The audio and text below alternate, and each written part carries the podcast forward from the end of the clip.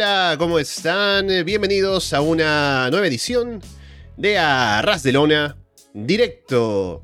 Es domingo, 18 de diciembre de 2022. Estamos Alessandro Leonardo y Paulina Cárcamo listos para comentar. Una semana caliente en el mundo del wrestling con varias noticias interesantes para ir conversando ahora.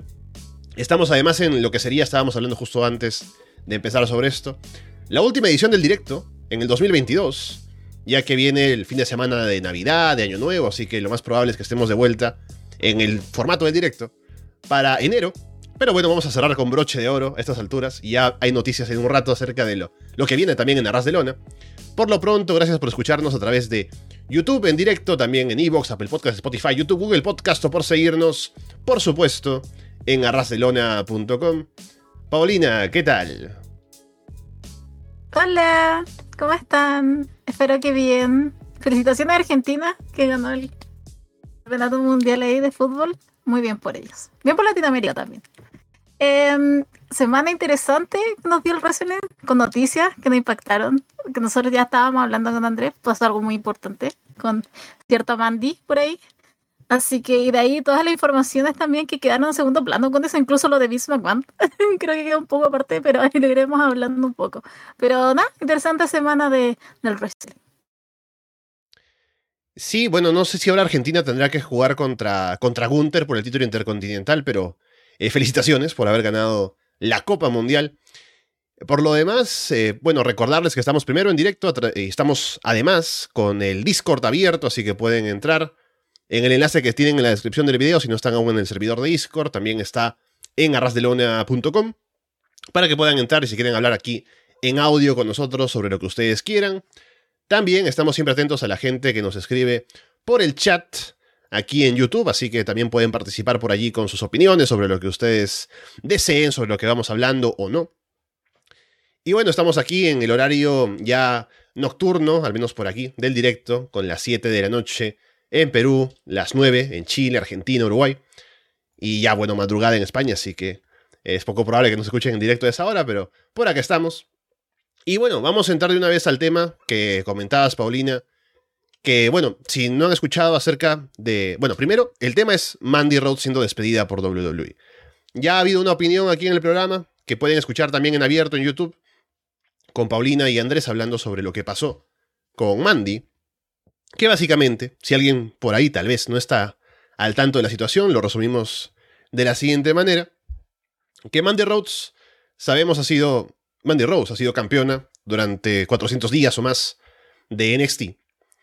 Y de pronto, algo que ha tenido al parecer conflicto entre lo que se hace con ella en televisión y de pronto los intereses de la empresa, era que ella tenía una página, o tiene todavía, una página como OnlyFans, creo que se llama eh, fan, algo, fan, page, que, en la que ella publica fotografías, videos, de pronto de cierto contenido íntimo, y estaba haciendo buen dinero, lo sigue haciendo, y de pronto a WWE tal vez eso no le gustó. El detalle que, bueno, no sabemos exactamente en algunos puntos cuál es la verdad, estamos especulando en algunos casos, ¿no? Pero por ahí se dice que en algún momento la empresa habría hablado con ella, pero el problema surgió cuando empezó a, hacer, hacerse un contenido un poco más picante, un poco más subido de tono en los últimos meses. Y hubo además una filtración de alguien que estaba en la página, que lo hizo, hizo algunas, algunos videos, imágenes de manera pública por allí. Y parece que a la empresa eso no le gustó por el contenido del material que se estaba publicando en la página. Y la decisión que se tomó fue que Mandy perdiera el título de NXT el día martes ante Roxanne Pérez y luego fue despedida al día siguiente. Y eso ha dado bastante para, para pensar, ¿no? Sobre si no se pudo manejar esta situación de manera distinta, ya que Mandy ha sido campeona tanto tiempo en NXT. Y por lo tanto, uno pensaría que han invertido todo ese tiempo en ella, en armar su personaje, su credibilidad, ¿no? Para que eventualmente dé el salto roster principal y que sea un activo importante para alguien que ha, invertido tanto tiempo y tanto, tanta importancia en su show. Pero no, no llegaron a un acuerdo. No sé si hubo alguna negociación o no. O fue solamente como que dijeron, bueno, si Mandy hace esto, despedida. O si le propusieron alguna cosa. O si querían algún tipo de eh, fracción de lo que estaba ganando con ese negocio aparte, o si le pusieron que de pronto cambiara el tono de lo que estaba publicando. No sé hasta qué punto se habrá llegado a negociar, si es que hubo alguna negociación, pero la salida fue muy abrupta. Mandy he visto que luego publicó en su propia página, que alguien puso ahí la captura, que dijo, bueno, no se preocupen, el contenido va a seguir, así que no pasa nada, así que parece que no. Por ese lado, aparte, está ganando mucho dinero con esa página. Hasta lo más probable es que gane mucho más, no sé si mucho más, pero más de lo que ganaba luchando. Y sobre todo ahora con todo esto que ha salido de pronto a ser más público, hay mucha más gente que está al tanto de que existe esa página de Mandy Rose, así que lo más probable es que haya aumentado el número de gente que le está viendo por allí esta semana. Entonces, por el momento Mandy está fuera de WWE. Lo más probable es que no esté muy triste de haberse ido por cómo le está yendo con su otro negocio. Pero veremos cómo esto llega a desenvolverse un poco más en el futuro. De si ella va a querer volver a WWE o luchar en otro lugar o no, mantenerse con este otro negocio por el tiempo que le dure, funcionando bien para ella. Pero bueno, nos quedamos con el hecho de que Mandy ya no está en NXT y ha sido como un vacío importante ahora después de todo el tiempo que se ha invertido en ella, como digo, y que no se vaya a poder aprovechar por parte de la empresa porque esto otro entra en conflicto con lo que ellos quieren de sus luchadores o de sus superestrellas, ¿no? Así que no sé si Paulina tienes alguna otra opinión, alguna otra eh, perspectiva luego de haberlo hablado con Andrés cuando recién había salido la noticia al hablar en Florida 2.0. No, o sea, creo que lo que más puedo sacar de todo este tema, porque igual es wrestling, nunca digas nunca. Quizás vuelven al Royal Rumble, cosa que ya se fue a enfriar cuando dos meses. Lo que a mí no me gustó fue la forma, más que nada, lo puede ser Sorora con Mandy. No me gustó como el, subtexto que tiene todo esto, que es básicamente decir, eh, alejamos de ese contenido asqueroso que estás haciendo, Mandy. Eh, cosa de ella. Porque sí, igual lo decía en el fragmento, o sea, si. Uy, no, Paulina. Ella puede ganar, oh, estarse matando. No, otra vez. ¿Ahora sí? Ahora sí te escucho. Ay, otra vez estoy en este lugar maldito. Eh, entonces, cada vez que se cae un poco más. Entonces, a lo que voy es que no me gustó la forma, porque como decía, es como que la están jugando demasiado. Y después de eso, eh, queda toda esta, esta situación de, eh, como que estaba diciendo, que es como que Mandy al final queda muy expuesta, de una manera humillante incluso. Pero bueno, ella verá, eh, lo que va es que ella va, está ganando más dinero, igual pensaba lo mismo, o sea, yo no sabía que Mandy tenía esta página hasta que empezaron ese día a circular los rumores y después, bueno, ya todo que lo que todos sabemos. Y si ahora todos, la mayoría, una gran mayoría sabe y está dispuesta a pagar, yo creo que incluso va a sacar más dinero. Después se va a enfriar todo y a lo mejor ahí necesite volver. Lo que ahora necesitamos ver a dónde vuelve, porque igual creo que, por ejemplo, estaba leyendo que Impact estaba interesado, Tommy Dreamer estaba, estaba diciendo que la quería entre sus filas, y yo diría, vamos a por ello. Eh, AW, yo si fuera AW tampoco lo dejaría pasar, ¿eh? Yo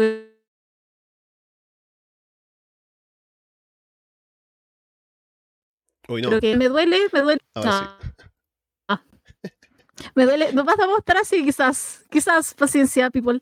Entonces quizás vamos a estar mucho tiempo con eso, eh, con Mandy. Entonces, eso es lo que me da lata. Me gustaría que llegara otra empresa, me encantaría. Y también todo lo que se perdió, y también no tenemos que perder que eh, Mandy estaba con Jaycee y Gigi. Y ellas quedaron básicamente tiradas con todo esto. Se puede reestructurar con eh, Sonia Deville, me encantaría. Ya se vio hace unos meses, no andaría nada mal. Eh, pero ellas dos tienen que seguir juntas un tiempo más. Creo que tirarlas solas ahora sería como un castigo vaya pero no digo que no se defiendan, pero sería un poco extraño. Así que lo reestructuraría con Sonia Deville y lo que se estaba hablando incluso con Chelsea Green, que no voy a entrar ahí en explicaciones más especulativas. Pero eso es lo que me da el tema de Mandy. Me, me molesta un poco más todo este tema de cómo la sacaron. Uno, eh, dos, eh, todo ese tiempo invertido con la gente que tenía alrededor, simplemente tirar toda la basura. Y tres, no llegar a un acuerdo, como se, como se llegan a acuerdos con eh, luchadores, varones, que igual están en el misma, en el misma calidad de poder que Mandy, porque más que mal, aunque sea el territorio de desarrollo NXT, ella también está, es campeona. Entonces, ese me gustaría como que quedar como englobado en esas tres, en esas tres ideas. Sí, ahora mm, también pensaba en esto de que AEW ha hecho bastante bien en aprovecharse lo que WWE desperdiciaba con su territorio de desarrollo. Como con Undisputed Era, por ejemplo, ¿no? que es el ejemplo más claro, que estaban perfilados a ser luchadores importantes en el roster principal y por una mala forma de la directiva en ese momento de ver las cosas, los dejaron ir y Adam Cole llegó a IW por todo lo alto, ¿no? En este caso no es un tema creativo o un tema de de pronto pensar en el valor de los luchadores en sí, sino un tema administrativo, de pronto de algún, no sé si el tema de inversionistas o lo que sea, con este tipo de contenido, y que no va acorde con lo que la empresa quiere mostrar a su público. Em, fue eso lo que hace que Mandy se vaya. No sé si AEW aprovechará eso. Una campeona de 400 días en WWE, así sea NXT. Eh, recibirla en su roster. Impact también. O sea, se pueden beneficiar mucho de esto. El tema también está en que si Mandy quiere hacerlo, ¿no? Eh, estábamos hablando de eso. Con lo que está ganando, con lo que no tiene que trabajar, luchando y todo lo demás, a lo mejor no lo necesita. Y no sé qué tan fan del wrestling originalmente ella fue al empezar a luchar porque a veces pasa que hay, hay, una, hay un background, hay una, em, un fanatismo que no hay en algunos casos con algunos luchadores o luchadoras, eh, y por eso no se ve que estén trabajando luego de irse de WWE. Andrés también decía que es una luchadora muy del perfil de WWE, ¿no? y que es un poco difícil verla en AEW triunfando, por ejemplo. Pero quién sabe. Así que veremos qué es lo que decide hacer Mandy. Es cierto que es el tema de la. de esa doble forma de ver las cosas, dependiendo de, quién se trate, sobre todo con varones y mujeres en WWE. Pero bueno, eh, al final dependerá de Mandy, qué es lo que quiere hacer, porque no le van a faltar oportunidades seguramente en cualquier lugar, si es que quiere, quiere seguir luchando. Incluso WWE más adelante, seguramente si se enfrían las cosas.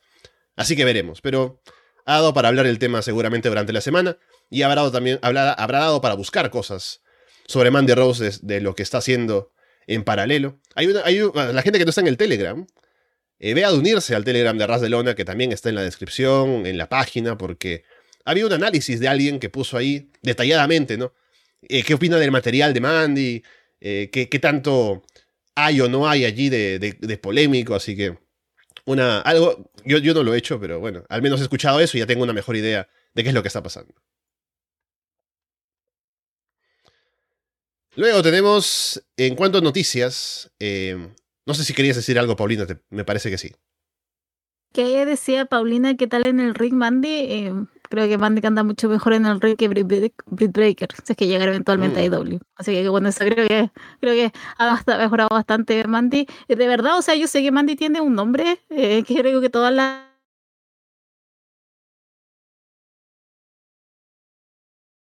todo lo que ha hecho en el año. De verdad que sacado buenos, buenos combates, así que yo diría por lo menos que estaría bastante mejor que varias que estoy viendo actualmente en AEW.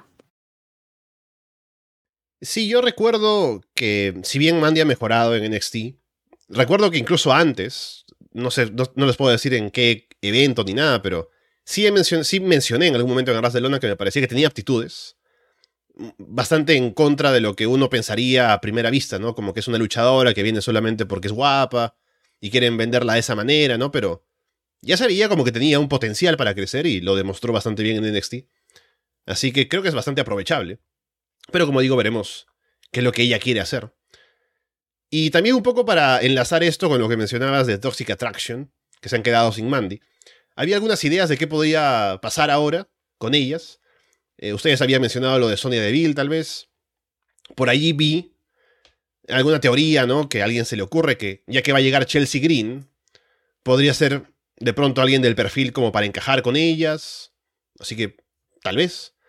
Y ya que hablamos de Chelsea Green, podemos enganchar también con la noticia de que, bueno, Diona Purazzo tiene su, su contrato con Impact Wrestling que termina ahora a fines de año. Y habrá que ver cuál es su destino. Ella puso por ahí en Twitter algún recuerdo de cuando estaba en WWE, en NXT. Así que veremos. Porque Impact ya hizo todo lo que podía haber hecho Diona. Si quiere quedarse por allí, pues muy bien, pero puede ser momento también de explorar sus posibilidades de irse a otros lugares. Así que con lo buena que es Diona Purazzo y con lo mucho que ha em, armado una imagen suya en Impact Wrestling, puede que tengamos la oportunidad de verla en otros lugares ahora. Ah, yo creo que se quiere en Impact. como que ese es su lugar. Creo que en W se perdería demasiado. Espero yo no perderme en la señal otra vez.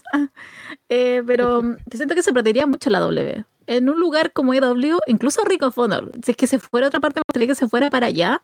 Pero Dios mío, no nos quiten más gente de Impact, por favor. Además, bueno, después vamos a hablar de quién llegó, pero por favor, yo de verdad que no vería a Diona en otro lugar. Y sobre todo en la posición que tiene en Impact, que es lo que más me gusta, que es de ganadora. Pero siento que, claro, si se va, por ejemplo, a un lugar con la W, de verdad que yo la veo muy en el fondo. Llegaría a lo mejor con un gran impulso, pero pues iría perdiendo rápidamente abajo, abajo, abajo. Igual es una mayor plataforma la W, pero no, que se quede en Impact ahí arriba. Y después estaría, como decía, el caso de AW o de Ring of Honor, pero en ese caso, siendo si es que Ring of Honor, ese antro, abra alguna vez sus puertas al público, eh, me gustaría verla ahí. Sí encajaría mejor allí, tal vez, por el enfoque en el wrestling, ¿no? En, en cómo se presenta ella también, creo que encajaría mejor en un producto como AEW o más Ring of Honor que en WWE. Pero veremos, aún habrá que ver qué decide hacer cuando llegue el momento de renovar contrato o de irse a otros lados. Tenemos la noticia, que también es portada aquí en el programa, sobre el deseo de Vince McMahon de volver, luego de su retiro más temprano eh, este año que según dicen las fuentes, ¿no? Él está como ahora arrepentido de haberse retirado, ¿no? Como que dice, no, me asesoraron mal en su momento porque me dijeron que me retirara cuando podía haberme quedado más tiempo. Y justamente ahora han salido más acusaciones, así que está todavía bloqueado bastante por, por todo lo que está pasando. Pero tiene la intención de volver. No sé cómo, no sé si estará viendo el show semanalmente y dirá, no, maldita sea, ¿por qué me fui ahora? ¿Por qué le dan el push a, no sé, ¿no? A Kevin Owens, ¿no? A esta gente que yo no quería ver. ¿Por qué trajeron de vuelta a Top Dollar? Mira cómo se lanzan en SmackDown. Así que no sé si eso será algo que lo motiva a Vince para volver, aparte de solamente su deseo de tal vez recuperar el puesto que tenía antes. Lo que se dice por parte de WWE es que no estarían muy contentos con la idea de que regresara. La mayoría de gente que ahora está ahí eh, a cargo de las cosas, ¿no? Porque piensan que el cambio a Triple H como creativo y en lo administrativo con Stephanie, con Nick Khan, parece que ha sido bien recibido en general con sus más y sus menos. Y en general como fan también puedo decir que también, con sus más y sus menos, el producto ha sido bastante mejor desde que se retiró Vince hace unos seis meses. Entonces no me gustaría pensar en la idea de que regresara. Porque tenemos ahora al menos oportunidades para gente que no estaba antes en el foco como Sami Zayn, Kevin Owens y etc. Y NXT además cómo funciona ahora también. Pero veremos, igual Vince aún es un propietario mayoritario de las acciones de WWE, así que aún es una persona que tiene bastante poder de decisión, pero el hecho de que pueda él volver al puesto en el que estaba antes, sí depende de que estén de acuerdo el resto de la directiva, así que no es tan fácil como que quiera volver y pueda volver, sino que también tendrían que decidirlo los demás. Así que bueno, está la intención, no creo que llegue a pasar, por lo que digo, ¿no? De que no, la gente no quiere que vuelva, no están como que de acuerdo con la idea de que vaya a querer recuperar su puesto. Pero veremos a qué llega todo esto, si Vince quiere hacerlo de manera un poco más directa, ¿no? Como que ya estar optando por la opción de volver y que haya un debate o lo que sea, pero la intención al menos de él está ahí. Em, yo creo que vuelva. El caos. La gente que podría despedir. Yo solamente, o sea, yo leí esa noticia, yo la leí como una afirmación más que una especulación. Lo leí como que de verdad iba a volver y yo simplemente como que estoy esperando en un lado, mi rincón que estoy ahora actualmente, en un rincón sola, eh, esperando ese caos que puede llegar a hacer si es que llegara Vince. O sea, me acuerdo en esos tiempos cuando se hablaba de que tenía, de que cambiara las cosas a último, los últimos cinco minutos antes que empiece el show, que todo se volvía loco, que el backstage estaba pésimo. Eh, nada, recuerdo eso, recuerdo esos momentos y es como entretenido. Me gustaría tener a Vince por esas razones. Sí, lo sé, soy lo peor. Pero de verdad que me encantaría tenerlo por eso. O sea, es simplemente que tome el control y ya comienza a echar gente, a cambiar las cosas. Austin el campeón del mundo. Eh, no sé si le seguirá gustando a Cody como campeón, pero a lo mejor lo cambia. Es todo muy. Roman Reigns, reina tres años más del campeón, porque así como es el hombre, quizás nos vamos a robar seis años, o sea, seis años como en total, no lo sé, pero yo no lo veo desde la perspectiva de caos. que vuelva. Ahora, siendo, que, siendo más seria con respecto al tema, eh, obvio que no, que no vuelva. Eh, porque, Dios mío, o sea, por lo menos siento que igual. A mí no me gusta Ronnie, me gusta SmackDown. Yo de verdad que no, no es que sea como que yo digo, oh my god, las mm. cosas cambiaron, pero no. Sí, de repente es como de repente un programa bastante pésimo, De repente, en algunas circunstancias, peor de cuánto estaba Vince. Em, pero sí, creo que hay una estructura y sobre todo yo creo que tiene que ver con el tema backstage. Creo que los luchadores están más seguros y con toda esta vuelta de gente, igual es como no es que están en un constante miedo de que, oh, ser despedido. Aunque ahora no sabemos. Pero, claro, yo lo veo de más perspectiva, Paulina Cárcamo, que vuelva porque quiero caos, quiero, quiero eso, simplemente, quiero destrucción. Pero si nos podemos seriamente, o sea, no, que siga el curso natural que estamos teniendo ahora y bueno. Y bien, a la casa, si nadie lo extraña, honestamente, alguien lo extraña, o sea, creo que las circunstancias como, no, viejo. Sí, bueno, como digo, estará bueno si es que de pronto hay un debate, ¿no? Como que Vince ya se plantea de frente a su directiva y diga, quiero volver. Y que de pronto tengan que decidir quién lo apoya, quién no. Pero Sí, no, no creo. Creo que es poco probable que vuelva por eso, porque en general la gente parece que está contenta con cómo están funcionando las cosas actualmente. Así que no tendría como que muchos votos para volver, si es que se da el caso. Pero bueno, veremos. Al, menos uno se pregunta, ¿qué hace Vince ahora en el retiro? ¿Y qué hace si no es eh, planear en cómo volver, no? Parece que el retiro de él es como un retiro de la gente del wrestling, así como Ric Flair y tantos otros. Hablando de la nueva directiva, con Triple H como creativo sabemos que él ha traído mucha gente que precisamente Vince había despedido antes. Porque tal vez no estaba, no le veía el potencial, no tenía mucho interés en utilizarlos, como Triple H sí, luego de haberlos tenido en NXT, por ejemplo, y demás. Tenemos el, meme, ¿no? De las, de las gemas del, del infinito y demás con Triple H. Pero parece que ahora, en algunos casos, no se ha especificado con quiénes, pero se ha dicho que Triple H estaría algo decepcionado con el desempeño de algunos de esos talentos que trajo de vuelta. Y tal vez habría que reevaluar, según él, la importancia que habría que darles o el protagonismo que tendrían ahora que han vuelto a la empresa luego de lo que han hecho. Podemos ponernos a pensar en quiénes serían quienes están por debajo de sus expectativas. Gente que a lo mejor sí ha cumplido en su regreso, podría ser tal vez Johnny Gargano, ¿no? Porque, bueno, no, no, es que haya hecho demasiado, pero tampoco lo ha hecho horrible. Em, Dexter Loomis ha tenido una buena historia con The buena entre comillas, ¿no? Pero no ha sido horrible. Gente que sí me parece que ha quedado por debajo de lo que tal vez él esperaba o en general de cara a su presentación. Puede ser Carrion Cruz, que, bueno, hemos hablado de él y sus combates bastante soporíferos, su rivalidad con Drew McIntyre. Gente como Hit Row, por ejemplo, que también podemos hablar un poco de, de ellos y de cómo los han llevado. También es en parte culpa de cómo han buqueado, de que no les han dado el espacio como para que luzcan bien.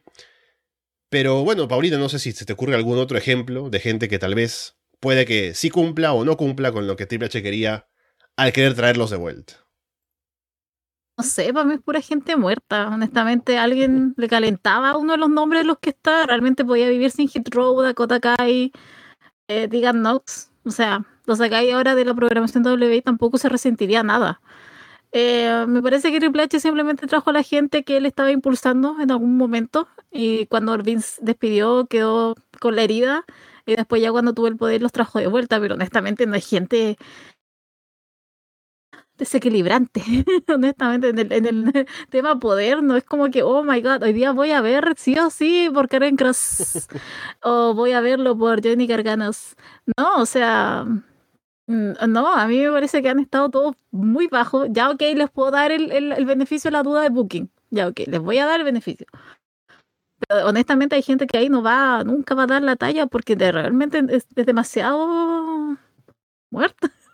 no, puedo, expresarlo en otra, otra palabra, es demasiado nada. Entonces, por eso es que digo, o sea, si un día lo echaran, ¿realmente sufriríamos con esas pérdidas? Yo digo que no. Pero bueno, hay gente que está fanática de, de algunos de esos personajes, pero es increíble, pero creo que ¿será Braun Strowman como él? Pero porque le dieron victoria y dirigamos mm. algo un poco más. Pero es como el único, de ahí el resto todo es bastante olvidable. Y ni hablar después de lo que pasó en uno de los shows del día viernes con uno de los regresos de Triple H este año. Eh, pero es eso, no, no pasa más allá. No, no hay gente gravitante en nada. Y señor Triple H, ¿qué está esperando para echarlos? Sí, también hay que, creo, pensar en que, o sea, cuando trajo Triple H a cierta gente, tenía una idea con ellos, ¿no? Para hablar de decepción. Creo que cuando trajo a, por ejemplo, em, Dakota Kai, ¿no? Eh, iba a ponerla dentro de un grupo. No la estaba trayendo para que fuera main eventer de, de la división femenina ni nada, solamente para que esté ahí como parte del grupo con Bailey, ¿no? Así que, por ejemplo, Dakota Kai en ese caso, no creo que sea una decepción porque no se esperaba tanto de ella y en lo que se le dio, ha cumplido. Así que no sería un caso como para eh, revisar. Acá también veo ejemplos ¿no? de gente que mencionan en el chat. Mia Jim no, no creo que pueda ser. A él queda decepcionado porque me parece que se ha ubicado bien en lo que le han dado como parte de OC, por ejemplo, ¿no? Gente con nombres fuertes o con posiciones fuertes. Bray Wyatt, Braun Strowman, Carrion Cross ahí sí son casos que podríamos evaluar, ¿no? Ya mencionamos a Cross, eh, Braun Strowman, no es que haya estado mal, lo que estuvo mal es su comportamiento fuera de cámaras. Así que tal vez eso pueda ser un detalle que Triple H esté evaluando o reevaluando ahora con él. En el caso de Bray Wyatt, creo que aún la empresa cree en Bray Wyatt, ¿no? Por cómo lo están presentando, por lo que le dan en SmackDown. Y el público está respondiendo, así que no creo que sea algo que todavía sea una decepción. Aún lo puede llegar a ser más adelante, cuando ya esté luchando pero me parece que todavía no es tanto así. Heathrow, si bien es un equipo que tampoco iba a venir a romper eh, ratings ni nada, creo que Triple H sí esperaba un poco más de ellos, ¿no? Para que fueran un equipo un poco más activo en la división de parejas o algo. Pero han sido un cero desde que llegaron. Y también, como digo, parte del buqueo tiene la culpa, pero me parece que sí, por ahí habría algo de decepción, que sí me parece que está justificada. Así que hay que matizar un poco los casos, pero hay un par de nombres por ahí que veremos si es que vemos más o menos de, ahora en adelante. Carrion Cross, por ejemplo, tenía mucho protagonismo en los primeros primeras semanas, meses que llegó, y ahora no lo vemos, así que ahí podemos tener una pista de lo que está pasando con él. Pero bueno, veremos qué más de cambios puede haber ahora con los regresos de Triple H y un poco de reevaluar a quién tener bajo contrato de aquí en adelante. Ah, mencionan lo del OC también, que no, no lo están haciendo mal. Galos y Anderson, incluso a ti, Paulina, creo que te estaban convenciendo un poco a pesar de, de su pasado. Así que tenemos algunos ejemplos que están funcionando relativamente bien. Alguien que de pronto sí ha tenido una, una mala pasada ha sido Matt Riddle, a quien eh, han suspendido y han enviado a rehabilitación por el uso de drogas que no es la marihuana, ¿no? Porque, o sea, Matt Riddle, su gimmick es fumar marihuana, o sea, no, no, por eso lo van a después a, sancionar, ¿no? Y además, en la empresa ya de por sí la marihuana no es una sustancia que estén evaluando para el tema de las políticas de bienestar. Así que sería otra droga, algo más fuerte, algo más duro. Entonces, bueno, tendrá que estar en rehabilitación Matt Riddle por un tiempo. Quieren que esté de vuelta para Royal Rumble, así que están un poco manejando los tiempos para que pueda él pasar la rehabilitación que necesite y todo lo demás. Pero a ver si esto para más adelante tiene alguna otra consecuencia, ¿no? Han dicho que estaba con una posición como parecía la de Jeff Hardy, de que o se rehabilita o se va despedido. Así que veremos cuál es el destino de Matt Riddle, pasando rehabilitación y cuando ya pueda volver a WWE. Eh, sé que como es la segunda, el segundo strike que tiene, por eso es que no luchó en SummerSlam, porque igual, igual no lleva bastante de droga y este es como el segundo strike, tiene o te vas despedido o acoges el irte a rehabilitación. Oh, es una pena. qué, qué, pena por él. Eh, o sea, que tampoco, igual vi mucha comparación con el tema de Matt Riddle, Mandy Rose, y no sé, como que no me gustó mucho eso. Pero eh, es un problema el tema de la drogadicción. O sea, tampoco, no, no creo que una empresa simplemente tenga que deshacerse de él como para extirpar el problema. Igual podrían hacer algo en, en este caso le ofrecieron la ayuda, la rehabilitación. Ahora, si vuelve a pasar lo mismo, pucha, ya esta es una decisión personal y ahí sí ya hay que dejarlo ahí, pero por lo menos él optó a la opción de, eh, de, hacerse cargo. Igual esto creo que es especulación, pero igual se había dicho como que él se había querido ir por un tema del divorcio. Lo sé, permítanme dudar. Su comportamiento, ese comportamiento de alguien simplemente puede fumar marihuana. Permítanme dudar. Pero, eh, insisto, creo que también, punto para W, supongo, eh, que no simplemente hicieron un Two Dimes que tuvo el, el, test de drogas y simplemente lo echaron, pero igual, era Two Dimes, era simplemente eh, un poco más, iba a ser a lo mejor el cacho y no, no, no están prestándose para eso ahora en NXT, por lo menos, en el área de desarrollo.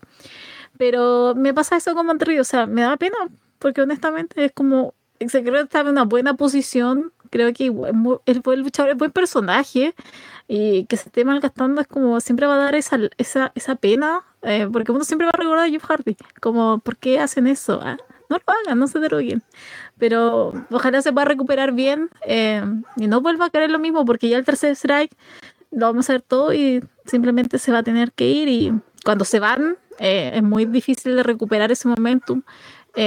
porque igual están ya metidos en todo lo que tiene que ver con, con las drogas, así que pero nada, espero que, que todo salga bien con, con Matt Riddle en un tiempo más. Sí, ojalá. Está en una posición ahora en la que está incrementando su importancia en el roster, está teniendo más oportunidades, está mm, poniéndose over. Y mm, más allá de eso, o sea, de las oportunidades que pueda tener profesionalmente en el wrestling, en WWE, también, personalmente, lo mejor será que pueda Em, sanarse, ¿no? Que pueda estar alejado de las drogas. Así que ojalá que le venga bien por él mismo y también por la, gente que es fan de él, que quiere verlo triunfar en WWE. Así que esperemos que sea un paso en el camino correcto y que no sea alguien como Jeff Hardy, que por mucho que lo queremos, ha caído muchas veces y por eso ha perdido muchas oportunidades, que justamente se hablaba esta semana, ¿no? De que en algún momento tenían pensado darle el Money in the Bank y su reinado mundial también duró un poco tiempo por lo mismo, así que... Y también en AEW era poco, hace poco. Iba a ganar el título de parejas, ¿no? Así que... Eh, es, un, es, un caso lamentable cuando hay algo así, no solamente en luchadores, sino en, en cualquier persona. Si uno tiene una persona cercana que pasa por lo mismo, pues es algo duro por lo que pasar. Así que ojalá que se recupere más Riddle por todos los motivos. Después tenemos más datos acerca del estatus de Sasha Banks con WWE. Eh, íbamos a hablar la semana pasada acerca de tal vez la posibilidad de que esté ella en Wrestle Kingdom, de que se quiera contar con ella para AEW y diferentes cosas. Pero ahora hay un poco más de detalles que han salido acerca de cuál es el estatus de Sasha con WWE. Parece que había ella querido negociar para volver a la empresa, pero estaba pidiendo una cantidad de dinero que no era la que estaban dispuestos a darle. Y ahí un poco hubo como un quiebre en las negociaciones. Y parece que la empresa, por lo que se ha dicho, y lo, lo que se ha reportado, ve a Sasha como alguien que seguramente en su regreso sería muy importante, estaría over, pero no la ven como una estrella tan aprovechable para de aquí a cinco años. Es un poco raro eso, ¿no? Porque es más joven que gente como Becky Lynch o Charlotte Flair, por ejemplo, pero bueno, es lo que ellos creen, ¿no? Como que no es una luchadora que vaya a causar una diferencia tan grande para ellos, o, significar una diferencia tan grande en audiencia, en merchandising, en lo que sea. Así que como que no vale lo que está pidiendo, es básicamente lo que pensaban de ella. Luego, Sasha, aparentemente su negociación con Bushi Road para estar en New Japan, en Stardom. También había al inicio una, un reparo en lo que estaba pidiendo ella que le pagaran. Así que no hubo un acuerdo al que se habría llegado en un primer momento. Luego sí, un poco que se revaluó y se vio que podían pagarle a Sasha un poco lo que estaba pidiendo por ahí. Y mm, bueno, parece que veremos si se concreta. Estamos cerca ahora del 4 de enero para lo de Wrestle Kingdom.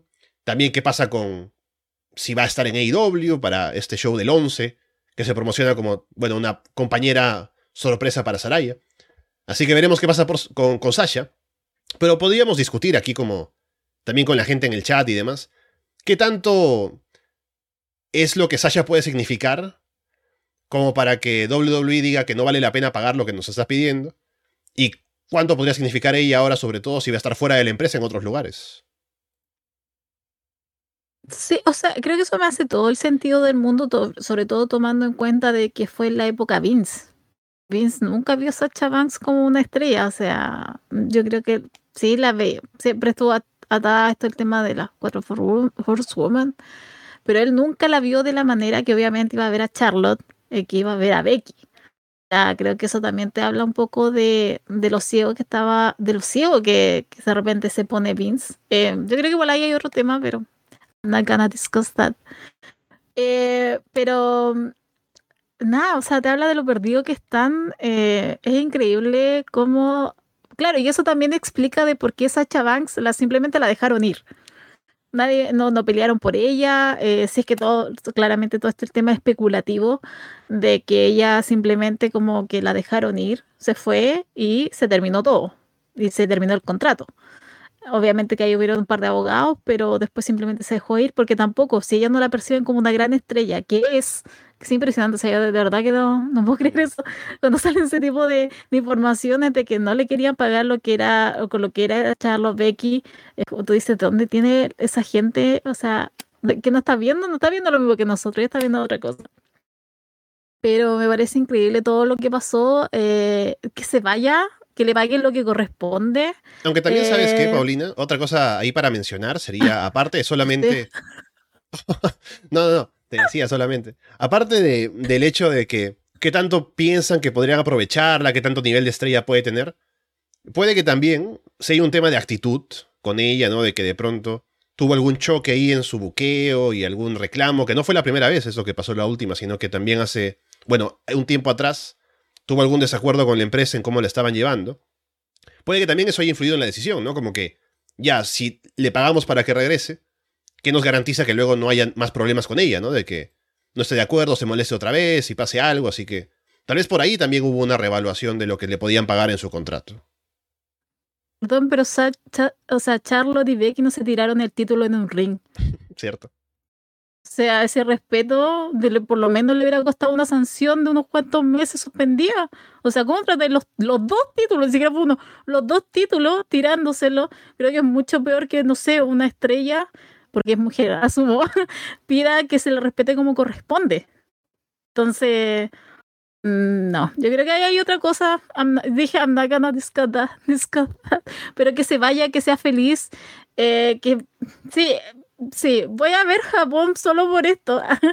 Fue increíble cómo se dio el timing. Eh, quiero ver cómo entra, cómo, si es que genera reacción, ahora que parece que sí va a poder haber reacción en, los japones. Eh, pero me gustaría que, que sí, o sea, bien por Sacha Banks, bien que se haya ido, simplemente que haya respetar, haga respetar su nombre. Uno que tanto le pide a los luchadores que tengan un poco de respeto por ellos mismos, ella lo tuvo y se fue. Ojalá le dure, pero obviamente Sacha Banks va, a ir para todas partes. O sea, New, Japan, asumo que igual caerá en AEW. Yo creo que Tónica no va a tener problema en dinero para pagarle a lo mejor lo que ella pide.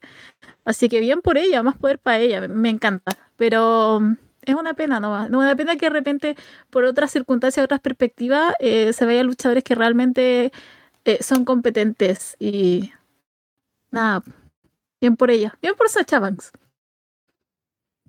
Sí, acá un poco recuerdan pues que a diferencia de Becky, Sasha, Becky y Charlotte, Sasha dejó la empresa, ¿no? Como que no quiso estar en el show en el que estaba programada, pero ya hablamos de eso en su momento, pienso que eh, uno si quiere hacer respetar lo que piensa que vale, Está, está bien. Ya las maneras puede ser una u otra cosa, dependiendo de los detalles, pero bueno. Ahora en, cómo estamos veremos cuál es el destino de Sasha Banks y qué tanto puede significar para el lugar en el que esté, sea New Japan, AEW o cualquier otro lugar. Que por cierto, en, en New Japan, en ese show van a estar, va, a estar Car Anderson, ¿no? De, con WWE y aparece Sasha Banks por ahí, ¿no? Sería un poco curioso. Pero bueno, Acá había una pregunta, no sé si te interesa esto, Paulina, que nos hacía Rodrigo, de cómo le arreglarías el look a Tegan Nox, ¿no? Porque eh, no hay nada ahí con lo que esté conectando que un poco transmita ser quien es ahora en SmackDown. ¿Tienes algún consejo para Tegan Nox? ¿Algo que quisieras cambiar en cómo se está presentando? Se consigue una personalidad primero ¿eh? y va a oh. tener un look apropiado. No, o sea, quiere más le puedo hacer que, no sé, como tan nada, Tegan Nox, que siga así nomás de esos pelos de colores o algo. Pero, a ver, ¿por qué lo que tenía antes tenía como el, el pelo café? Sí. Yo antes la veía como que. O sea, antes la veía y decía, sí, bueno, Tegan Knox me genera esta imagen, ¿no? Ahora cuando me pongo a pensar en Tegan Knox, digo, bueno, sí, pelo, pelo azul, un poco raro, ¿no? Es, es, es, cierto, es como que ha perdido un poco de, de lo que para mí la identificaba como quién era antes, pero será cuestión de acostumbrarse. quién era? Con el cabello azul. ¿Quién era, Knox? Eso es lo que yo quiero saber. la, de chica la que buena? La que se lesionó un par de veces. Se, lesiona otra vez. Va a recuperar el Jimmy, que se lesiona otra vez y vamos a ver que realmente es Tegan Knox. Porque ahora es como cualquier cosa, no lo sé. No lo puedo poner en otras palabras, más que ahora es cualquier cosa. Y bueno, pasando a otro tema importante que tenemos. Bueno, ya hemos hablado ya de Russell Kingdom, así que podemos conectar aquí con lo que tenemos de noticia, que es que se van a permitir cánticos, por fin, en Russell Kingdom, ahora para el 4 de enero. Así que eso va a hacer que el show se sienta más fuerte, más eh, potente como eran los shows de New Japan antes, así que eso me alegra bastante. Porque es un show que definitivamente voy a ver. Ya que es un poco escapado de New Japan este último año por temas de tiempo y demás, pero Wrestle Kingdom hay que verlo. Son dos noches. Curiosamente, la primera es el 4 de enero y la segunda el 21, así que no hay nada anunciado todavía para la segunda noche, pero veremos qué pasa luego del día 4. Y ya que estamos aquí, leamos la cartelera, a ver si hay alguna opinión sobre lo que van a presentar en el show, ya que no hay directo hasta enero y no habrá directo hasta luego a Wrestle Kingdom nos conviene hacerlo. ¿Puedo decir algo antes del, de la cartelera? Antes que se me vaya la idea, porque después no lo quiero juntar con, con esas grandes luchas que se vienen. Pero yo también, ¿sabes qué? Yo he tratado de ver, no Japan, tratado de ver, pero sí vi el Wrestle Kingdom del 2000. ¿Habrá sido 2019? ¿2020 habrá sido? Mm. Que todavía no los golpeaba tanto el, el, coronavirus. Creo que debió haber sido, porque yo amanecí con un Wrestle Kingdom. Lo vi en la mañana, lo vi temprano. No sé por qué lo hice, pero era porque me quería enganchar al producto y no lo pude hacer. Al final pasó. He tratado de ver otras cosas, he, he visto otros clásicos, eh, pero nunca he podido enganchar. Entonces, por eso es como que a mí todo lo que, tiene que ver con el 2003 es como que le voy a dar toda mi atención a los japoneses porque de verdad que quiero enganchar y quiero entender y quiero, quiero impregnarme de lo que es ese tipo de lucha, porque tengo que hacerlo. Pero es como que me pasa que eh, lo he intentado, pero este 2023 con todo lo que se viene ahora, espero, espero, honestamente, que pueda enganchar con la lucha japonesa. Bueno, eh, como digo, voy a estar ahí con Russell Kingdom y seguramente estaremos comentándolo luego de que pase con Gin y también por acá, alguna otra cosa en el directo. Em, antes de que me olvide también, así como, como tú, Paulina, luego hablamos de la cartelera de Russell Kingdom, aprovechando la pregunta de Carlos en el chat, quiero anunciar cosas para la próxima semana, primero, que ya está confirmado, tenemos el especial navideño, el próximo día viernes 23, estaremos en directo a las 6 de la tarde de aquí, 8 de la noche en Chile, Argentina, Uruguay, medianoche en España, 5 de la tarde, una hora antes en México. Estaremos aquí conversando en directo, hablando de un pay-per-view para el cual se votó una... Em, como que combinamos los votos de la gente del staff con la gente del Patreon. Y en ambos casos coincidieron en querer ver eh, TNA Victory Road 2011, eh, con ese gran main event de Sting contra Jeff Hardy. Así que vamos a ver ese show, vamos a comentarlo en el especial navideño la próxima semana, en directo, con algunos tragos encima. Así que ese es el plan. Eh, si pueden estar ahí, únanse, va a estar igual el programa luego para que lo puedan ver en esas fechas festivas. Y por otro lado, aparte de ese anuncio también, si no lo han visto, ya está abierto, eh, está abierta la votación para los Arras de Lona Awards. Pueden encontrar el enlace en arrasdelona.com. Está por ahí en, en la ventana, en la pestaña de arriba del menú. También hay una publicación de los Arras de Lona Awards. Voy a poner el enlace también en la descripción de este video para que puedan pasar a votar. Tenemos el 31 de enero, el 31 de diciembre, primero de enero, para votar por sus candidatos, así que tienen ahí las instrucciones, si no lo han hecho antes, pueden saber cómo hacerlo, pero está abierta la votación a todas las personas, así que pasen para votar por lo mejor y lo peor de 2022 en el mundo del wrestling. Sí, voy a estar por primera vez en una raza de tragos. Ah, like a virgin. Así que voy a ver, porque ese día voy a estar con Andrés porque si estoy acá, quién sabe, tal vez se me cae la señal y simplemente voy a estar acá sola. Así que vamos a estar ahí, pero eh, sí, a buscar a lo mejor algún otro especial de Navidad y ahí lo voy a, voy a ver, a ver cómo andan las cosas. Pero nada, estoy como entusiasmada para la próxima semana. Bien, ahora sí, cartelera Wrestle Kingdom 17, eh, día 4 de enero en el Tokyo Dome. Tenemos el eh, combate de tríos en memoria de Antonio Inoki, que es Yuji Nagata, Satoshi Kojima y Toji Makabe contra Tatsumi Fujinami, Minoru Suzuki y Tiger Mask. Luego por el título junior de parejas, TJP y Francesco Akira defienden contra Leo Rush y Yo. No yo, sino el luchador. Eh, Kairi contra Tam Nakano por el título femenino, IWGP.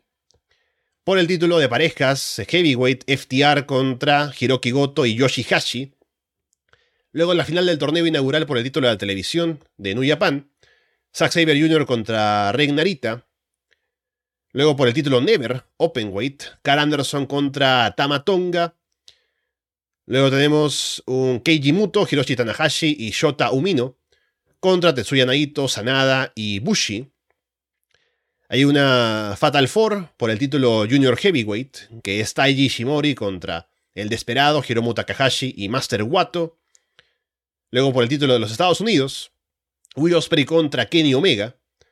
Y por el título mundial peso pesado de WGP, Jay White contra Kazuchika Okada.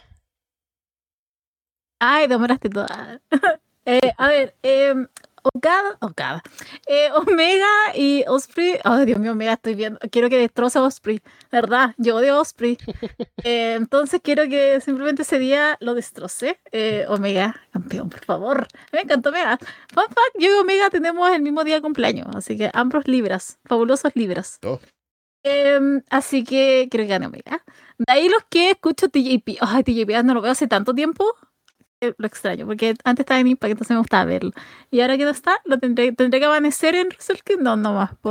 Y Kairi me entusiasma ese combate, igual también. Mm. Pero por el lado de Kairi, lo siento. No es que me encante mucho, así que, pero por ese lado, eso es lo que pasa cuando lleváis esos tipos de nombres, como que te invitan a ver. Así que, nada, ¿qué puedo decir? Estoy entusiasmada. Que llegue ya el, 4. ¿Y por qué a el 4 y 21? ¿Lo ha seguido eso? No, ni idea. Porque normalmente sí, es seguido.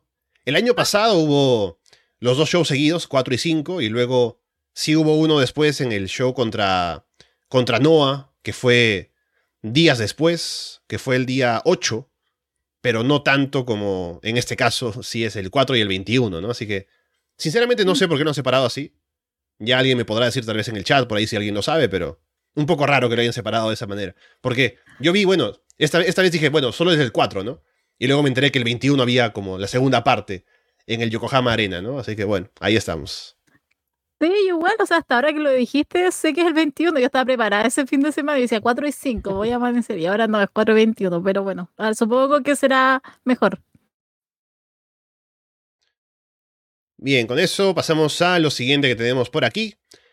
Una especulación, un rumor de que habría planes de tener en WrestleMania eh, Gunther contra Brock Lesnar, que solo por pensar en lo que sería ese combate, no sé si al final en WrestleMania, pero escuché el plan de Gunther contra Brock Lesnar, que debe ser en porque ¿dónde más trabaja Lesnar? A menos que vaya a Royal Rumble, ¿no? Pero no sé si por el título intercontinental, ya que Gunther es campeón ahora mismo, pero solo la idea de un Gunther contra Lesnar está buena, con lo que podría llegar a ser.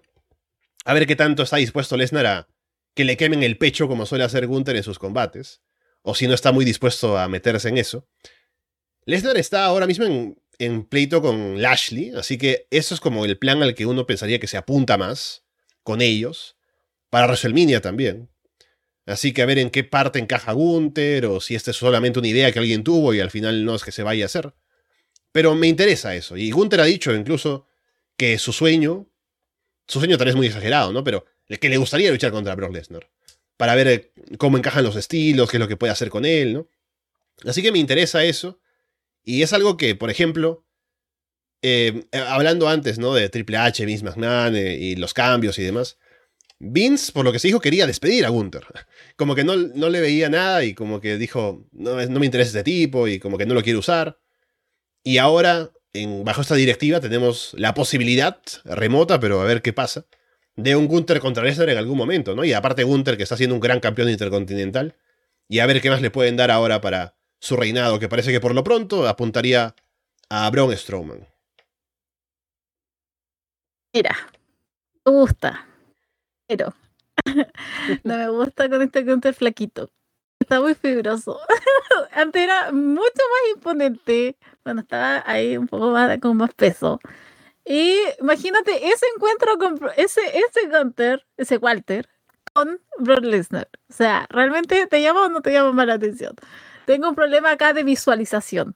Entonces, yo sé que va a ser combatazo si es que se llega a dar, porque esto es totalmente un nivel, eh, nivel especulativo. Brock Lesnar está con otro, otro tipo de mirada, entonces como que ya no le importa, así como ya si tengo que perder, pierdo nomás. Y supongo que igual le, le debe agradar la idea de luchar con Gunter. Yo creo que igual sabe quién es y qué es lo que ha hecho. Y yo creo que está dispuesto, si total es como ya, total, a lo mejor me pega todo. Después se llora un squash, a lo mejor Gunter. Y nosotros todos vamos a estar llorando. Pero lo dudo. Así que nada, yo, a mí me entusiasma, pero lamentablemente yo tengo un problema de visualización con este combate. Porque honestamente, ah, ¿por qué no tuvieron que quitar? ¿Por qué tuviste que adelgazar, Gunter? ¿Por qué tuviste que ponerte fibroso? Me gustabas cuando eras un. Eras más grande y gordito. Pero bueno, es lo que tenemos, pero de qué va a ser combatazo, va a ser combatazo si es que se llegara a dar. Y también, como Village, quién sabe, lo jugarás en triple threat, no, no lo sé. Pero estaría como interesante ver cómo, cómo se da todo ese tipo de. ¿Cómo se da todo eso de del Hunter versus Brock Lesnar? Luego tenemos también eh, la noticia de Jonathan Gresham firmando con Impact Wrestling. Luego de todo el, eh, eh, la polémica que hubo con lo que pasó en Dead Before Dishonor, si no me equivoco. Con Gresham perdiendo el título contra Claudio Castagnoli. El PWI 500, ¿no? Y todo lo demás. parece que no se ha llegado a, a buen puerto con la negociación, con de pronto el conversar luego de lo que pasó de tenerlo nuevamente como alguien a considerar dentro de la empresa para el proyecto de Ring of Honor, lo que sea. Se ha roto la relación, es lo más evidente, luego de todo lo que pasó allí. Y Gresham queda fuera de AEW, de Ring of Honor, llega a Impact Wrestling. Me parece que es un buen puesto para él, creo que va a aportar bastante por allí. A ver qué tanto puede significar para la empresa como alguien que pueda, no sé, ser un main eventer, tener eh, como mucha, ponerse over, ¿no? Tener como mucha importancia dentro de la empresa. Pero que esté ahí es un buen primer paso. Y verlo en un programa semanal, pues viene bien, con Gresham, con lo bueno que es. Así que veremos qué es lo que le depara el futuro, pero es una pena que no haya podido continuar con Ring of Honor, con lo que estaba bastante comprometido cuando empezó el proyecto nuevo de Tony Khan, que lo ponían ahí como básicamente la figura con la que querían empezar la, esta nueva etapa de Ring of Honor y cómo terminó todo eso. al fin una para mi, para mi lavado de dinero favorito llamado Impact Wrestling. De verdad, no creí que, no creí que se iba a venir porque yo creí que Gretchen me iba a estar como un poquito afuera, pero esto fue mérito de Jordan Grace, yo creo, porque obviamente es la novia de Gretchen. Que aparte que van a pelear en PWG, tener un encuentro. O sea, si Impact no lo hace antes, eso. O sea, si Impact no se avispa y no lo hace primero, o sea, siquiera para qué lo contrataron. Pero, pero estoy ansiosa para ver qué es lo que va a pasar. Jonathan Gresham, de verdad, es alguien que yo veo quitándole el título a Josh Alexander. Carlos, capaz después me mate por ese dicho. Pero de verdad es alguien que lo puedo ver hasta eso. Eh, pero nada, estoy contenta. O sea, estos días me he quejado que gente se ha ido de Impact, pero al fin alguien llega y alguien como Jonathan Gresham, que igual a mí me encanta, me gusta mucho. Así que nada, estoy como contenta, estoy entusiasmada, estoy esperando ese Jordan Grace eh, donde se dé, pero espero que Impact realmente, mm, digo, agarre la idea y, lo hagan antes, no está PWG, ¿cuándo va a salir? En un año más. Así que ellos lo pueden, lo pueden hacer antes. Pero nada, estoy, estoy contenta, estoy entusiasmada con, con esta nueva contratación. Después, también, lo último, antes de pasar un poco a los shows semanales que comentamos por aquí, eh, algo que vi recién hoy de Goldberg, que al parecer está en duda su renovación con WWE. Como que pensaban que podía renovar tal vez un par de años más, algunos combates, ¿no? Pero él tiene contrato recién, bueno, hasta 2022 ahora. Y hay por allí versiones en las cuales se dice que no estaría renovando Y también habría que ver cuál es la diferencia en cómo lo ven entre la directiva anterior, con Vince McMahon al mando, y Triple H, que, bueno, Triple H ahora siendo directivo, es diferente al Triple H de eh, talento, que en su momento no era muy fan de Goldberg, eh, de trabajar con él y demás. Pero a ver si le ven todavía valor a Goldberg como para renovarle, al menos para los shows en Arabia, ¿no? Porque ahí eh, puede que marque una diferencia con el, con el príncipe o lo que sea. Pero por lo demás, si es que Goldberg no renueva, no creo que se pierda mucho. Pucha, la acabé de leer al André y tenía la misma idea, o sea, como que mi sueño, no sé si mi sueño, pero es como lo que quiero, que Bron Breaker sea el que retira a Goldberg. Creo que eso estaría como muy interesante, sobre todo yo creo que Bron lo podría hacer teniendo en cuenta también que el hombre es bastante fanático o era fanático de Goldberg, así que, no sé, digo yo nomás que siga en contrato con la W, pero para hacer eso.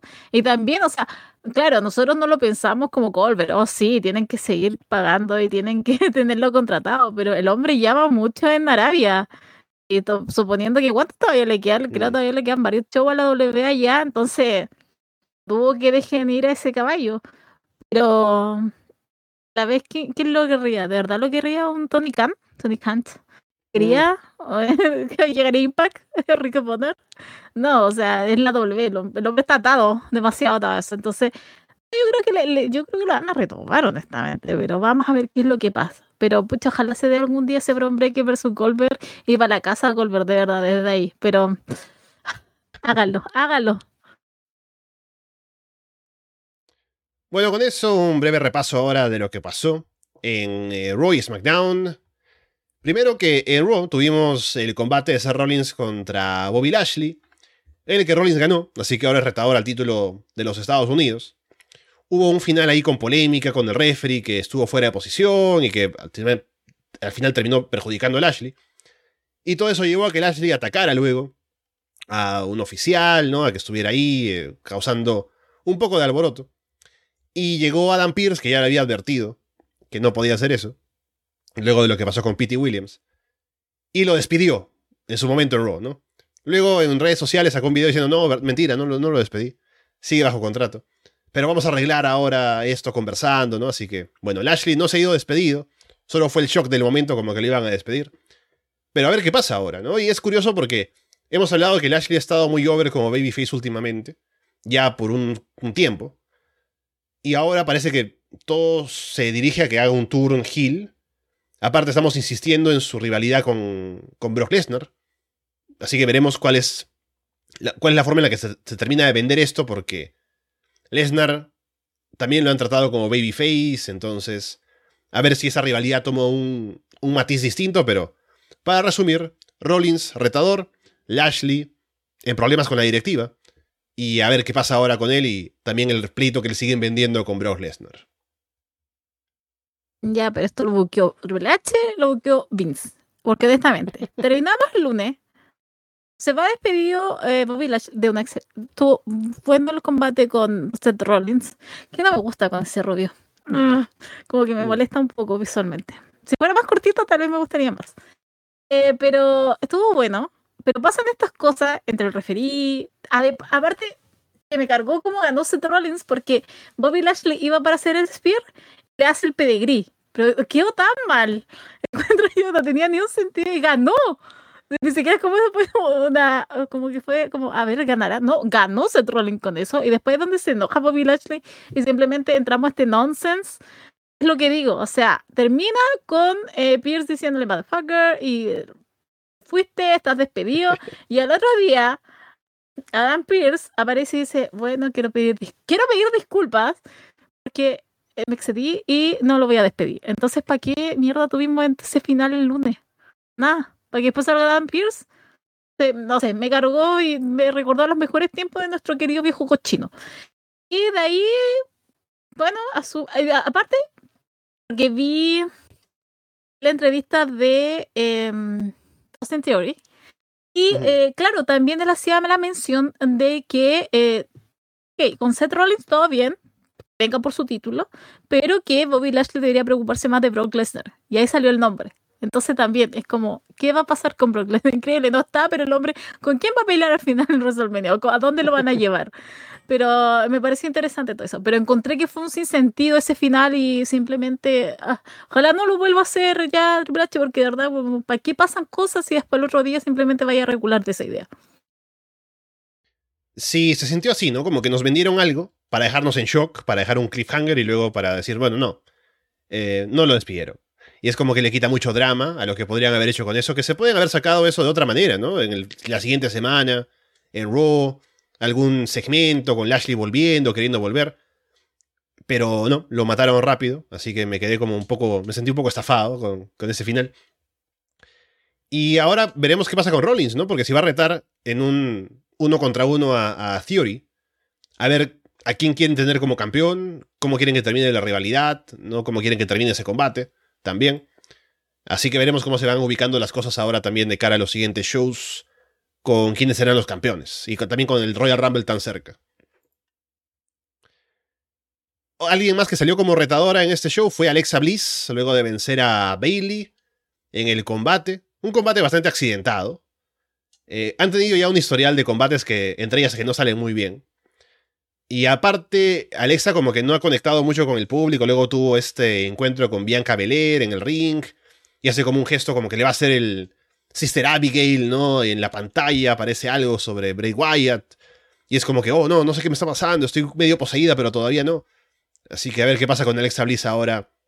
Eh, volviendo a sus andadas con temas de Bray Wyatt y de Fint.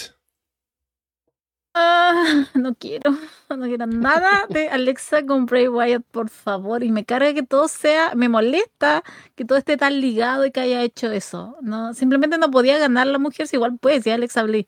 Está más flaquita, está como muy delgadita, no sé, me da cosita. o sea, al, frente de Bailey era como que Bailey simplemente la iba a destruir. Pero igual hubo como tanta interferencia y cosas, y después al final entre Bailey y Bianca como que se enfrentaron y ahí eh, Alexa usó como ese, ese distractor y eh, eh, pudo ganar. Tampoco estuvo mal el combate, pero era como un poco extraño todo. Y con todos estos hints y cosas de Bray Wyatt, simplemente estoy como aburrida. Estoy, estoy aburrida, Alessandro. ¿Qué quieres que te diga?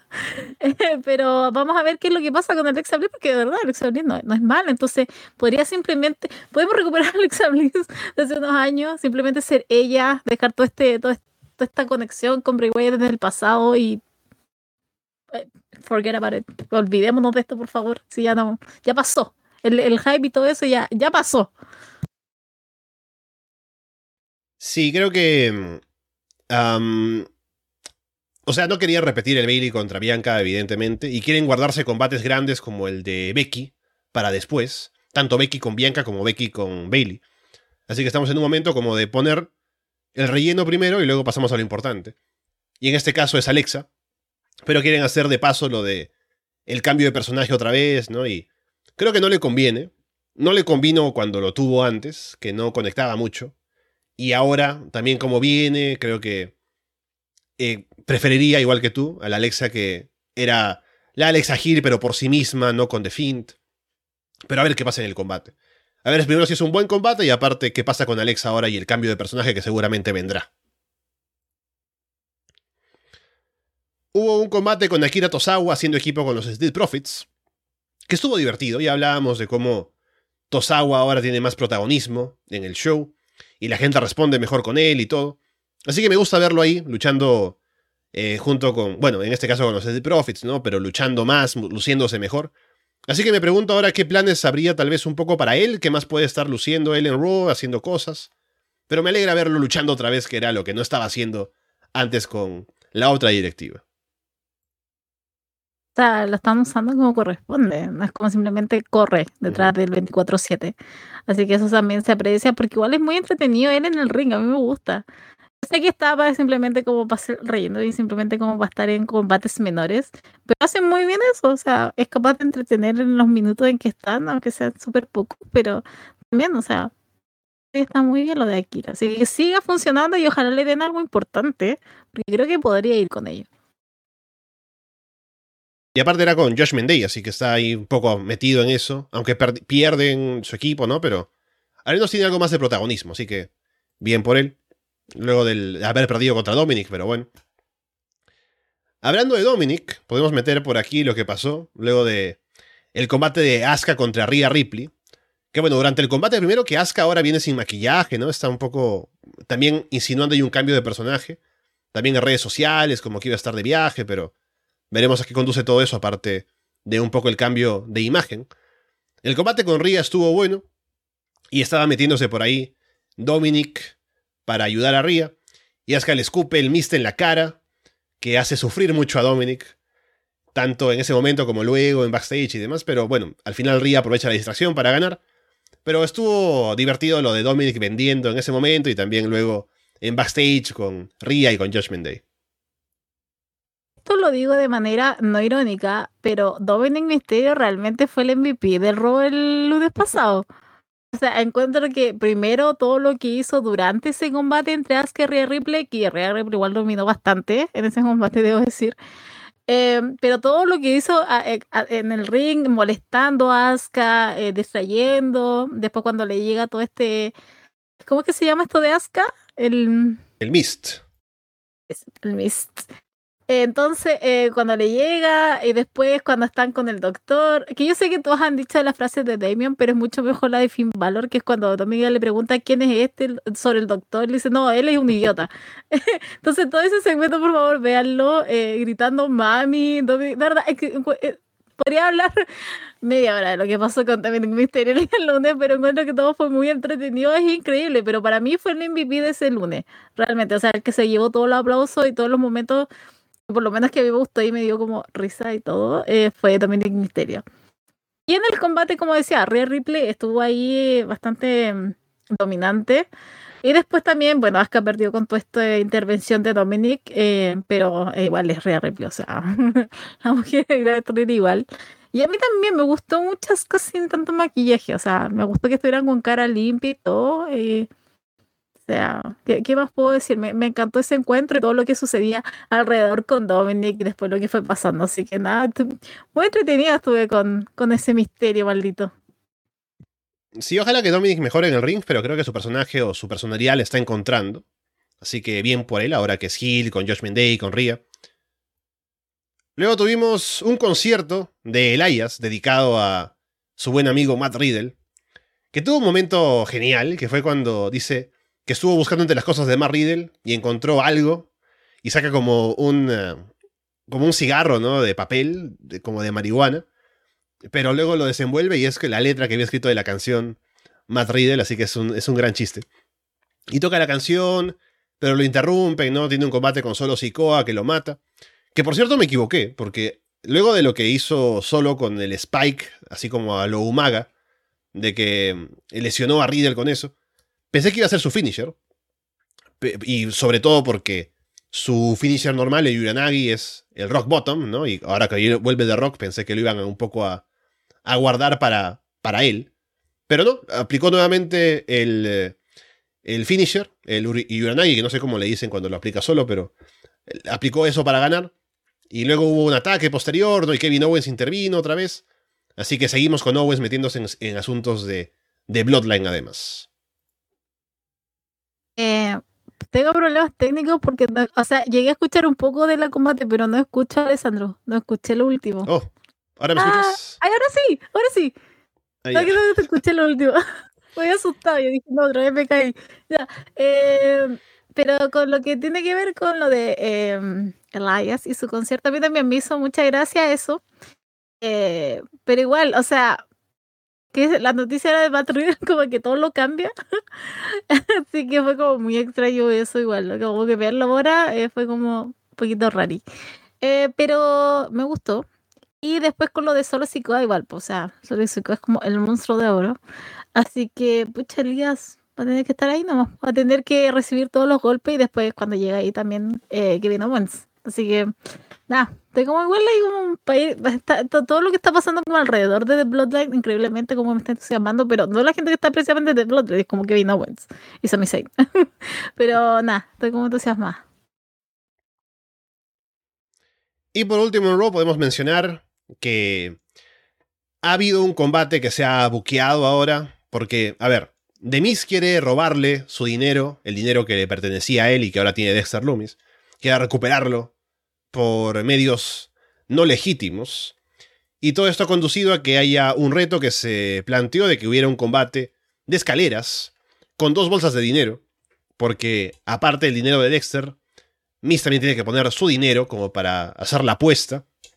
Así que habrá dos bolsas de dinero colgando. Un combate de escaleras entre Loomis y Miss. Y a nadie le importa. No, a nadie le importa. Next. Ah, no, pero espero que de verdad que la próxima semana alguien muera ahí, porque igual es lucha escalera, así que algo, algo interesante tendrá que pasar, maldita sea. Pero no, o sea, incluso fue largo, o sea, yo de Gargando hablando, el intercambio. O sea, stop, yo de Gargando. no sé, que hable menos, si no es como que tenga mucha personalidad tampoco en el micrófono. Y de estar ahí parado simplemente haciendo eso. Eh, pero, insisto, ay Dios mío, ¿llegaremos algún día término con esta rivalidad? Eso es lo que yo me pregunto. ¿Terminará esto algún día? ¿Terminará en el 2022? Vamos a seguir con esto, lo vamos a arrastrar hasta Royal Rumble 2023. Porque pareciera que va a terminar y se sacan otra estupidez. Y después hacen otra cosa y sacan. Y es como, ah, basta, si esto tiene que terminar en algún punto. Pero no termina y aquí estamos. Yo pidiendo que se maten. Así que espero, por favor, please que alguien se mate. Sí, le he hecho mucho mal a Gargano el asociarse a esta rivalidad porque venía relativamente bien con su debut, con lo que estaba haciendo, pero apenas se asoció con esto de Demis y Loomis, y los chistes malos, y el, el silbato, y ahora hablando por Loomis, ¿no? Es como que ya uno lo ha visto mucho y como que quiere dejar de ver a Gargano en ese rol al menos, ¿no? Y aparte esa rivalidad en general es bastante sosa. Y Demis estaba haciendo un buen trabajo antes poniendo over a Champa como su compañero. Y le había dado mucho protagonismo a él, ¿no? Lamentablemente la lesión paró eso. Y ahora Miss también está haciendo el esfuerzo de poner over tanto a Gargano como a Loomis. Pero no está saliendo tan bien.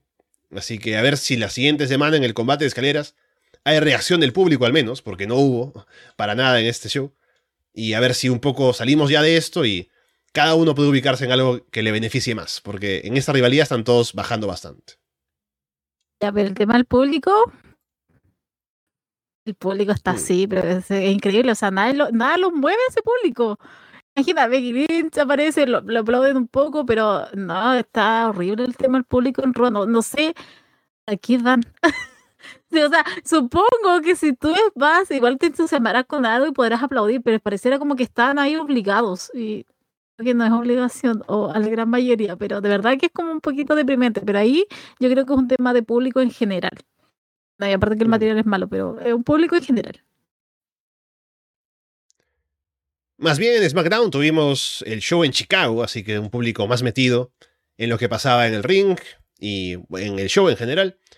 Y tuvimos un gran anuncio al final del show, que es que, bueno, eh, había toda esta, e, este, esta idea de que a lo mejor Roman iba a hacer que Sami Zayn por fin sea un miembro oficial de su familia, ¿no? Iba a hacerlo como Sami Uso o lo que sea. Sami se había preparado, se había cortado el cabello, ¿no? Estaba listo para su gran momento.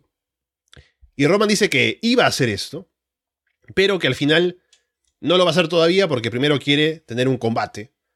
Él haciendo equipo con, con Sammy contra Kevin Owens y un eh, compañero que Owens elija. Y a todo esto al final, que Owens no pudo llegar porque se ha dicho que quería, al final hubo un problema con su vuelo, no pudo llegar a SmackDown, así que no pudo estar en el show, lamentablemente, que habría sido mejor segmento.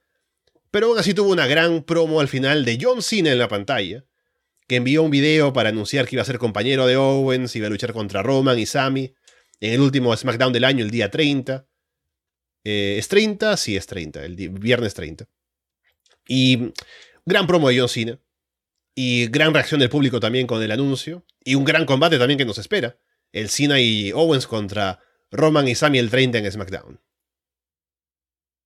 Qué manera de terminar el año en SmackDown. O sea, yo estaba totalmente entusiasmada. Eh, yo creí que se venía algo malo para Sami Zayn, porque de verdad que creo que en cualquier minuto van a traicionarlo de Bloodline. Y nos vamos a olvidar de Sammy ahí, compañero, y te fuiste para tu casa. Pero de verdad que creí que iba a pasar eso, no pasó. Y nos llevamos la sorpresa, porque yo creí que John Cena simplemente iba a ir como espectador, como que no se iba a meter en nada y va a meterse en esto. Quiero saber cómo va, qué va a pasar ese día con todo esto. No sé si lo usarán como trampolín para una historia más. Eh, posteriormente con The Bloodline, Sami Zayn, que es lo más caliente ahora, o bueno, va a pasar como, ya bueno, Roman Reigns supongo que le ganará nuevamente a... ¿A quién se llama? A... A Cena. A John Cena. A John Cena. Así que eso es lo que vamos a ver y todo, pero quiero, quiero como... Estoy entusiasmada para eso, pero más me entusiasmaría si esto fuera un trampolín, trampolín para otra cosa. Y veo que tenemos a alguien aquí en la llamada de Discord, a ver si nos escucha. Aló, buenas, Martín. Buenas. ¿Qué tal? ¿Qué tal, aparecí, Martín? ¿Cómo aparecí acá. Y... A los tiempos, ¿no? Estamos aquí con quien te ha reemplazado ya aquí definitivamente en el programa, pero ¿cómo te va, Martín? Uf, genial, genial, una locura. Eh, la verdad que, que, es increíble todo lo que se está viviendo acá. No, no, no, no sé, todavía no, no se puede creer. Recién llego del obelisco, es una, cantidad increíble de gente, súper felices y nada, tenía que aparecerme acá. Vi que habían empezado y estaba calculando tiempos y dije, tengo, tengo que estar ahí, tengo que festejar con Arras de Lona que, que nada, tanto eh, me dio y tanto me da siempre, así que nada, estoy, estoy muy feliz de, de, estar acá también. Bueno, felices acá de escucharte también y yo lo he vivido, o sea, también estuve ahí con Argentina, yo en, en general no veo fútbol, no me interesa mucho. Pero quise ver la final del Mundial. El final no lo vi, vi en resumen en los goles, ¿no? Pero este partido sí lo vi entero.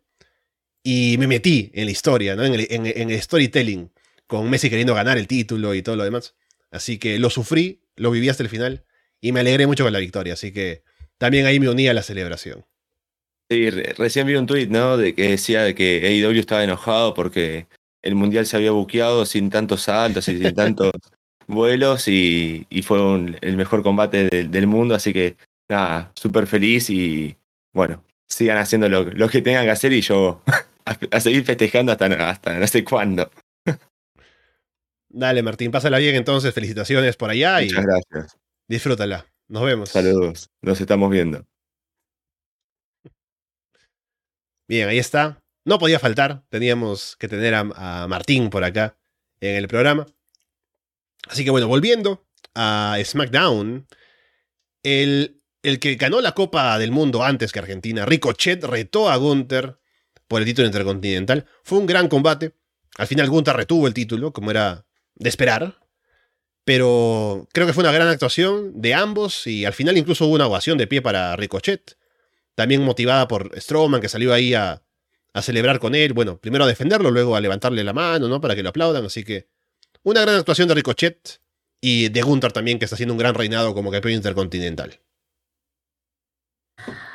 Me encantó. Véanlo, de verdad. O sea, yo creí que iba a ganar Gunther sin ningún problema. Yo, que my bad. Eh, pero no, estuvo muy entretenido. Eh, o sea, más, ¿qué más puedo decir? O sea, me gustó mucho lo que pasó ese día. Eh, Giovanni Vinci lo lloro todavía porque fue a celebrar con Gunther y decía, no te NXT, por favor. No. Yo lo voy a seguir diciendo hasta que no vea a Giovanni Vinci en NXT, voy a seguir diciendo que vuelve a NXT. Basta, nos quitaron a un grande. Así que nada, vamos a ver qué es lo que pasa, pero eh, insisto, creo que fue un muy buen combate y eh, vamos a ver qué es lo que pasa ahora con Ricochet, porque esto era como lo más grande, que es lo que había aspirado en mucho tiempo. Así que vamos, y también le dieron algo, no simplemente como que, listo, perdiste y te vas a tu casa y vuelves, no sé, a lo más atrás. Espero que le sigan dando cosas, igual es muy entretenido de, de verlo luchar. No es muy de mi estilo, pero bueno, me gusta verlo. ¿Qué, qué puedo decir? Y también, pese a todo, pienso que Gunther le va a poder sacar un buen combate a Strowman, así que me, me interesa ver qué van a salir, qué, qué, van a sacar con eso, ¿no? Porque Strowman tiene sus limitaciones, pero creo que va a poder trabajar bien con Gunther. Es que, ah, había olvidado hablar de eso, porque fue tan impactante para mí. eh, porque, claro, llega Gunter y después como que salen arrancando un poco, pero no, yo igual creo que va a estar bueno eso, pero de la parte de Gunter, porque él es el que va a agarrar todo. Pero quién sabe, nos sorprendimos y Brown igual pone algo de él. Pero creo que lo que se viene también va a ser interesante. Yo no quiero que pierda eh, Gunter, así que espero que eso no esté en los planes de Triple H. Pero que no. Lo que no estaba en los planes de nadie fue el bochazo de Top Dollar en el combate que tuvo, que eran con tres equipos, ¿no? Eh, Hit Row, el Legado del Fantasma y los Viking Raiders en SmackDown. Eh, yo, para un poco justificar, luego salió él a decir en redes sociales, ¿no? Como que le falló la, pierna durante el combate y que todo eso pasó. Un poco es como, yo, yo, cuando lo leí primero es como cuando, en el fútbol, ¿no? Alguien comete una falta y luego hace como que, oh, no, a mí también me duele, un poco para disimular, pero hiciste la falta.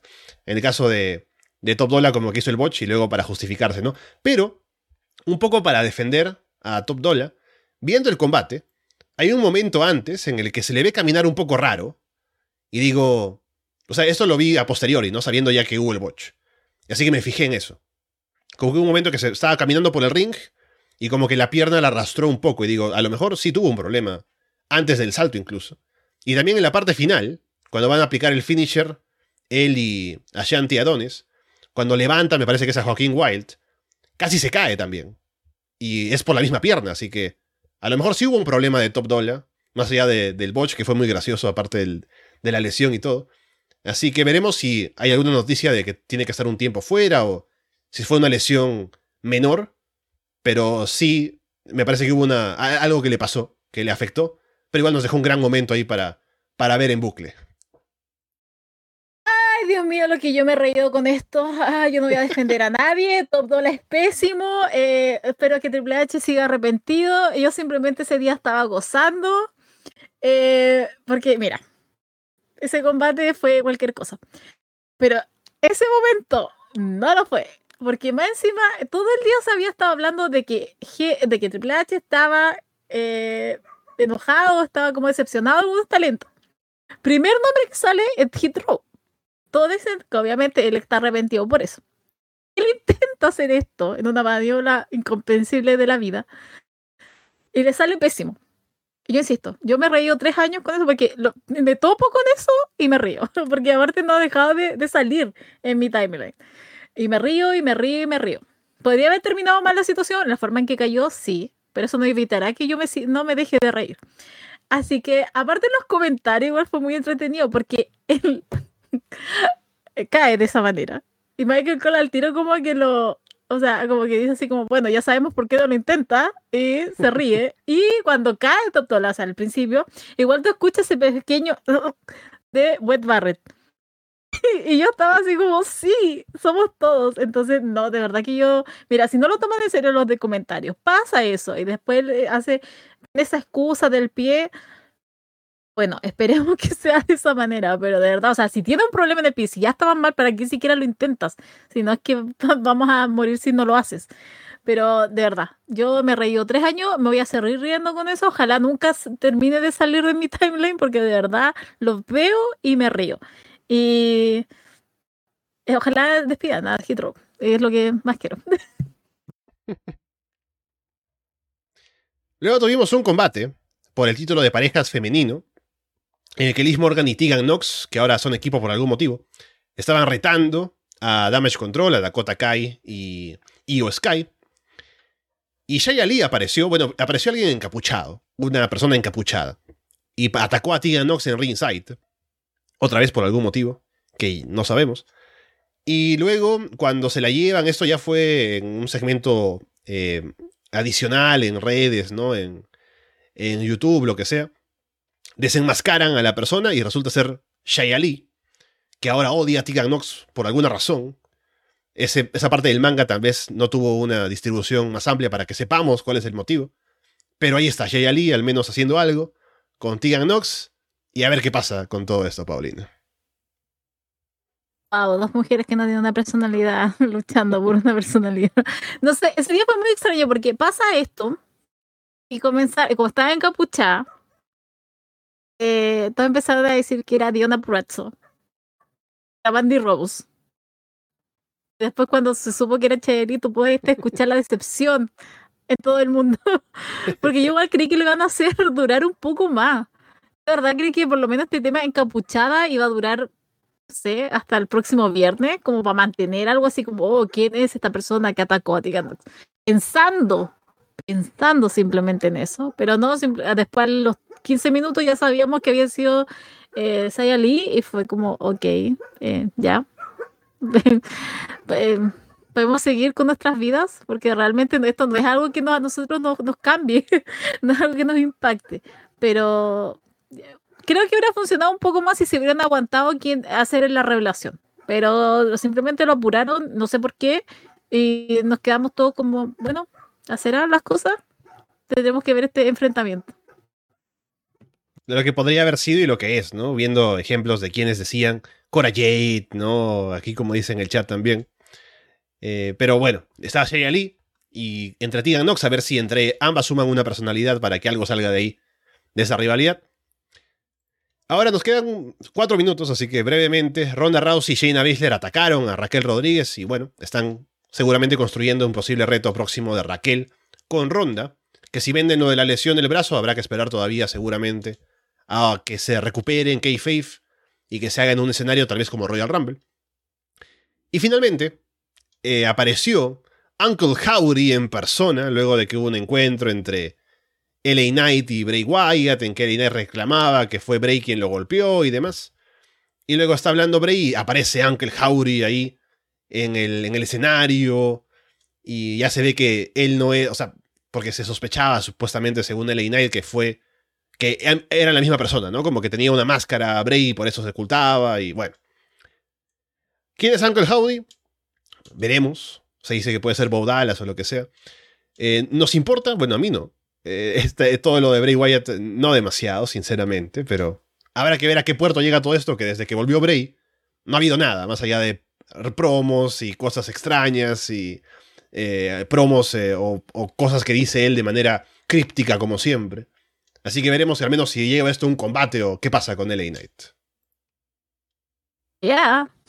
Es una lástima que LA Knight vaya a tener que ser sacrificado por esto. Eh, pero luchará, ¿quién va a luchar ahí? Supongo que Bray Wyatt tendrá que luchar. Uncle Howdy, ¿quién está detrás? No lo sé, tampoco me importa, pero que termine rápido esto. Eh, insisto, una pena que sea Elena el que tenga que ser sacrificado, pero bueno, al menos lo estaba jugando bastante bien Elena con todo esto. ¿Ya? Bray Wyatt no me importa, pero lo que ha estado jugando Elena de verdad